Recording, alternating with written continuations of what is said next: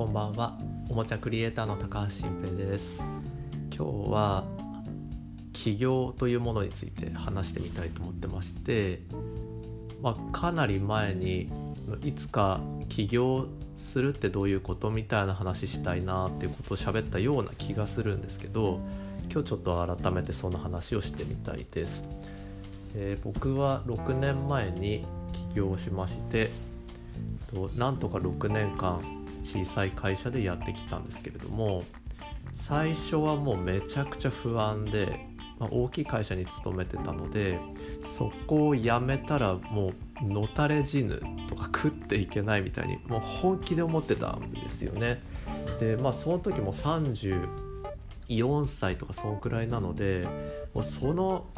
一応一般常識のある大人がと大きい会社を辞めたら即の食べていけないみたいに本気で思うんだみたいに今振り返ると思うんですけど当時はやっぱり新入社員時代からそういう恵まれた環境でいいお給料をもらって働いていたので本当に思ったんですよね。家族を路頭に迷わすみたいなまあそういうベタなことを思ってで実際1年目やっぱね急に仕事いっぱいあるみたいなことでなかなかないんで大変で、まあ、それまで副業もしてないですからね。で一から作っていくので1年目すごい厳しかったんですよね。赤字になって。で2年目から、まあ、今に至るまでこう軌道に乗ってるみたいな感じ。だから最初はまあきついとは思うんですけどあの、まあ、僕は起業っていうのは誰でもやればできるんだとは思っています。ただそれを人にいたずらに進めることは絶対にしていなくてやっぱり向いている向いていないがあるんですよね。と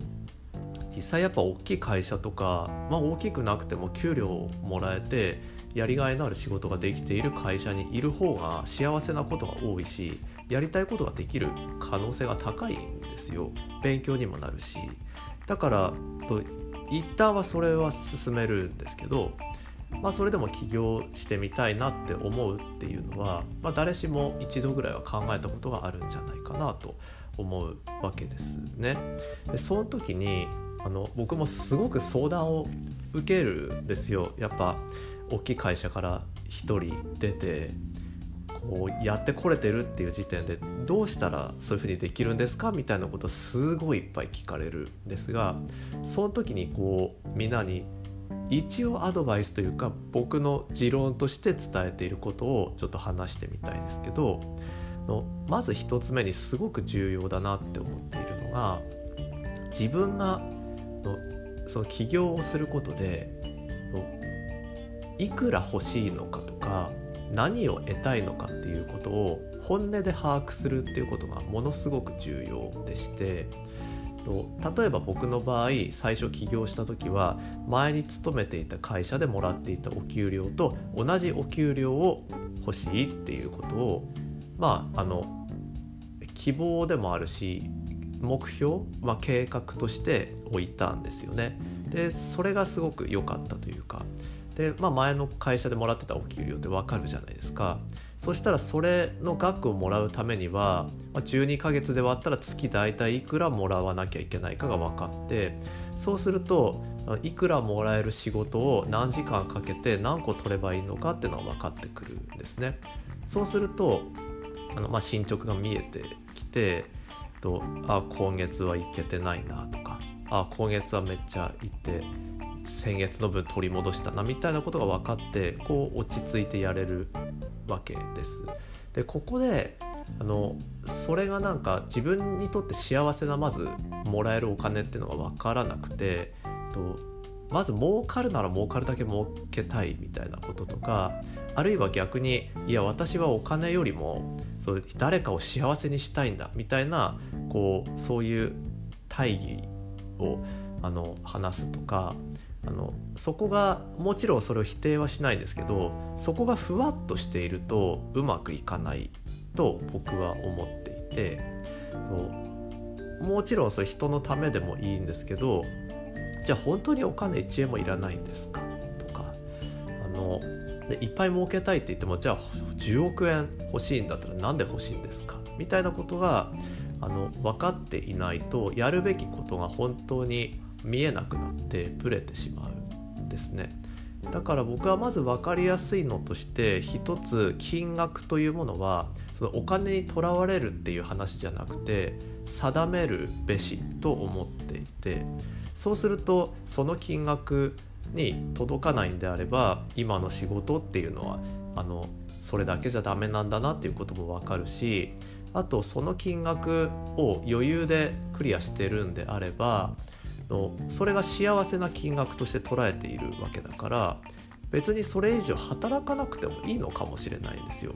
好きなことをやって幸せな人生を送ればその方が自分のインプットとしても充実したものを得られるし自分が好きな人にも会えるわけだからそれがいいに決まってるし好きな勉強もできますしだから私っていくらもらえてたら幸せな人なのっ一番幸せなと報酬っていくらなのっていうのをめっちゃ考えるっていうことはまず重要ですね。で僕はもうまあ前勤めてた会社がお給料がもう本当に良かったのででもそれよりそれでも何不自由なく暮らせるんですけどそれより下がっちゃうとやっぱりまあ虚しいというか惨めな気持ちになるじゃないですか。辞めて収入が下がっちゃうっていうのはやっぱり自分一人じゃダメだったのかなっていう悔しい気持ちになっちゃうから前と同じ金額は稼ぐっていうとこから始めたんですね。それがすごい良かったかなと思っています。はい。でまあそれが1つ目ででもう一つ大事だなって思うのがと、まあ、能力の話というか、まあ、コツの話なんですけどやっぱり人とのコミュニケーションが重要ででもちろんその人と話すのが苦手とか人見知りとかうまく自分の気持ちが話せないみたいなあのそういうのは苦手な人もいると思うんですけどととりあえず正直であるってことがすごい大事ででもちろんそれは嘘をつかないっていう信頼のあの信用とか信頼の話での正直っていうことでもあるんですけどあのさっきの話とも通ずるんですが自分のやりたいこととか願望とかこうしてほしいっていうのを正直に人に言えるっていうことが必要でこれは能力でも何でもなくてただ言えるあの喋り方が下手でもいいから話すことができるっていうのがとっても大切です。例えば僕の場合、まあ、すごく気が弱いのでの一緒に仕事する相手の方がちょっと言葉が強めだったり圧が強かったり、まあ、厳しいことを言ってくるっていうことはまあよくあるんですよね。その時にの、まあ、できませんっていうのもまあちょっと言いづらいですけどの、まあ、それを全部受けていて心労がねたたっていくと本当にきついし誰もそれをフォローしてくれる人がいない、まあ、自分が全部やっていかなきゃいけないっていうのは企業ですからのそれをやっていくために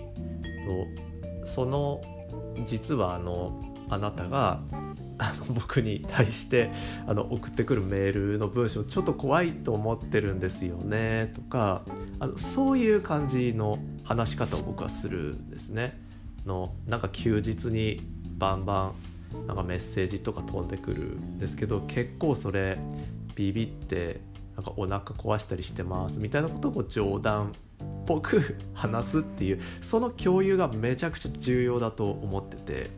ででもそれを言われて相手が悪い気がするかっていうとあの悪い気がする人もいるのかもしれないんですけど本当のことを言っているだけだしとそれ雑談なわけだからとにかく自分が思ったことっていうのをそのままストレートに伝えるっていうのが僕はすごい大事だと思っていてそれができることがこう起業でうまくいくあの条件の一つなのかなって僕は考えてます。いやもちろんその言わなくていいこと言わなくてもいいかもしれないし嘘も方便ってのあるかもしれないですけどいややっぱりもう正直にと起きたことや思ってることをすぐ言うっていうのはうん、それで失敗したことってやっぱほとんどないし必ずそれでいい人といい関係作れててあのそれをずっと続けてると誰かが助けてくれるって思うので、